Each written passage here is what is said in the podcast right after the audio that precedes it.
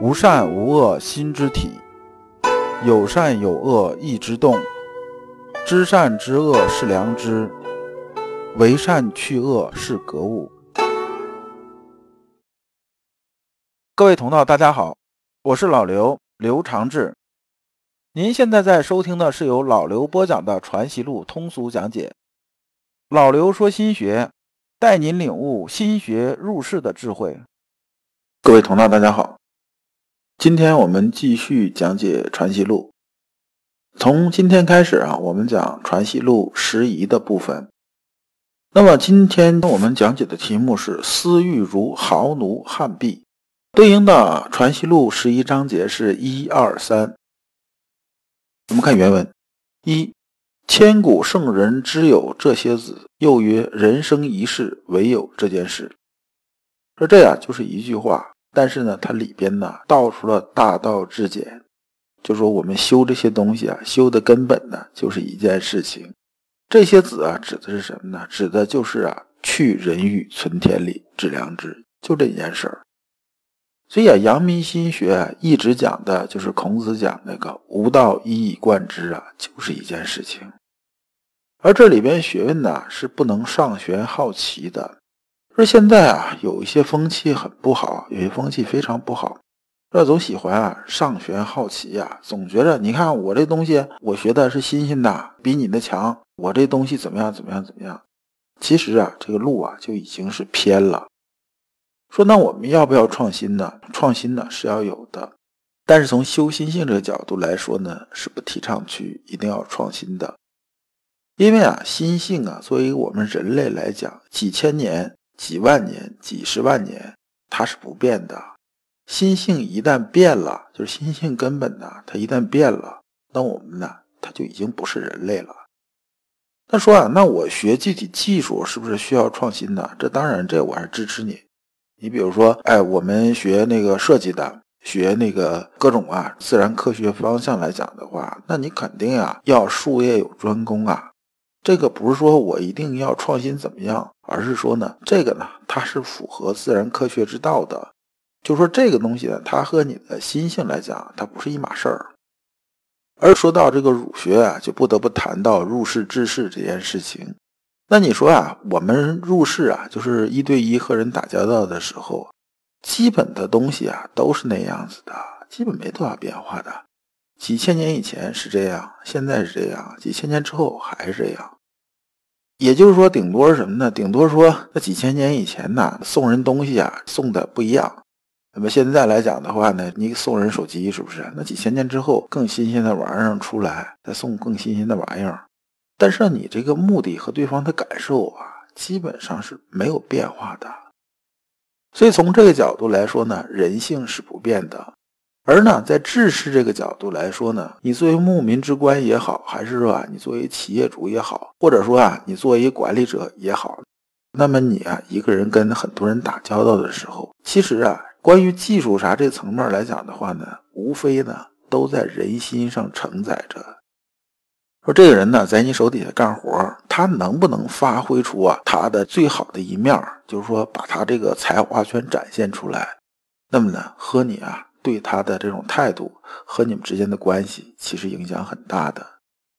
如果这个人在你手底下一直干得很憋屈，就干得很难受，他天天也没什么好心情，那么呢，你指望他发光发热啊，就是说把自己啊发挥到极致，这种可能性其实是比较低的。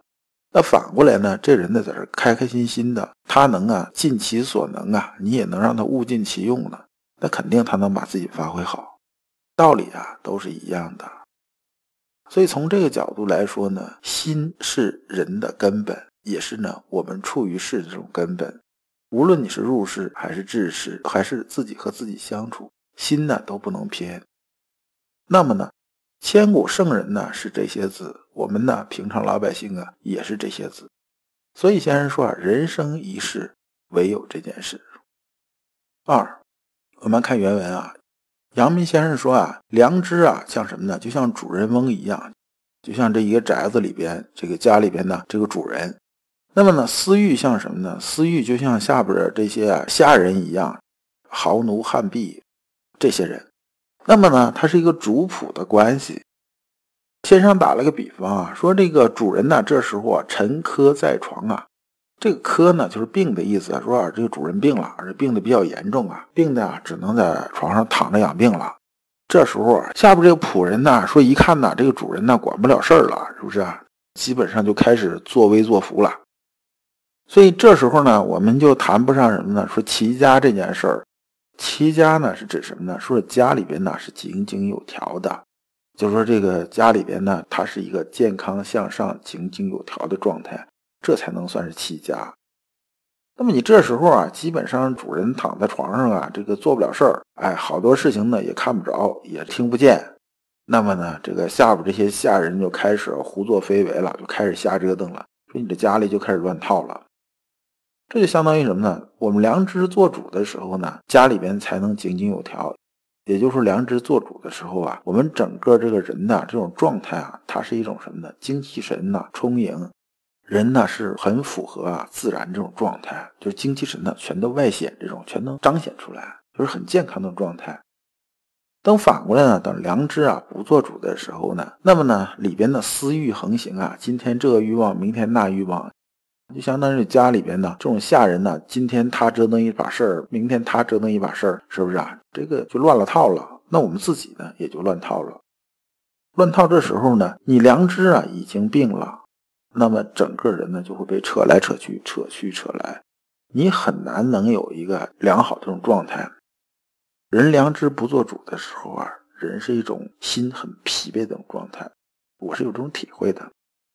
那么先生接着说啊，如果主人翁啊，就是这主人呢，现在开始治病，说治病呢，说刚开始啊，说这个原来病得很严重啊，说是差不多就植物人了，这个基本上大家干什么他也不知道啊。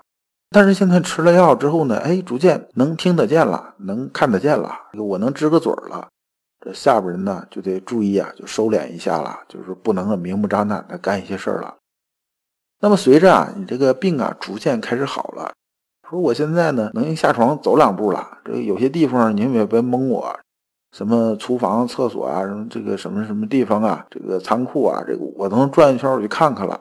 虽然说我走一步啊是喘两口，走一步喘两口，但是呢，这时候啊下人就不敢啊这明目张胆的骗你了，因为你能来查了，对不对？但是呢，等到啊就是完全的状态啊非常好、非常健康了，想怎么地就怎么地的时候，下边人呢就开始规规矩矩听话了，因为知道什么呢？知道你现在的状态眼里揉不得沙子，这不能乱整了。所以先生总结说啊，良知昏迷，重欲乱行啊。就说，当我们良知不做主的时候啊，我们心里的欲望是乱窜的，一会儿这个欲望来主导身体，一会儿呢其他欲望来主导身体，这身子最后就变成疲于奔命的一件事儿了。人呢是非常疲惫、非常不开心的。那么等到良知精明，重欲消化，亦有是也。就说呢，当我们的良知啊开始啊做主的时候呢，开始啊叫精明。精和明啊是分开来读的，精啊，大家这里面可以理解成啊，就是你这个精气神很好这种状态；明呢，就是啊条理非常清晰这种状态。那么呢，当良知啊是达到这种状态的时候，就已经非常好这种状态的时候呢，原来它能主导身体啊这些私欲呢，那么呢，它自然而然呢就已经没了，就是把它去掉了，里边呢就扫除廓清了。这时候人呢，才是一种啊符合自然呢、符合天理的这种状态，也就是说啊，有独立的这个灵魂和坦坦荡荡的幸福感这种状态。我们看原文，先生曰：“合着本体的是功夫，做的功夫的方识本体。”它里边呢，其实讲了一个，就是啊，本体和功夫之间的关系。这里面说的意思是说啊，功夫和本体是相辅相成的，必须时时刻刻相合。我就打这么个比方啊，它就像什么呢？像汽车啊和司机之间这种关系。说啊，你没有汽车呀，说这个司机想练练驾驶技术，这基本上比较扯了。因为你都没有汽车了，你是不是？你司机开什么呀？你这不就只能坐那空想吗？这没有用了。说你的司机想把它练成一个老司机的话，你没有汽车，这事情基本上不大可能。也就是说啊，你没有本体光去做功夫啊，或者是你离开本体去做功夫了，这件事情呢，基本上是瞎忙活，是没有用处的。那么光有汽车放在这儿了，说那就是司机来了就是好司机嘛？这也不一定啊。人家这个车是好车啊，说车是非常牛的这种车，而且非常贵，性能也非常不错。那来司机上来，他对车也不熟，是不是？那一开没准撞墙上了。所以啊，这个汽车跟司机的关系是这样的：说既啊车要在这儿，是不是？那司机呢也要在这儿。司机呢，不断开车呀，不断跑各种路，跑的里程啊越多，这路况越多，这个司机啊才会越纯熟，就是说越成好的老司机，是讲的这意思。所以啊，我们做功夫的时候啊，要知道本体，而啊知道本体呢，自然呢也就做到了功夫，就是他俩呢是汽车和司机的关系是离不开的。那么这一讲呢，我们就讲完了，下一讲我们讲相愿和狂者。感谢诸君。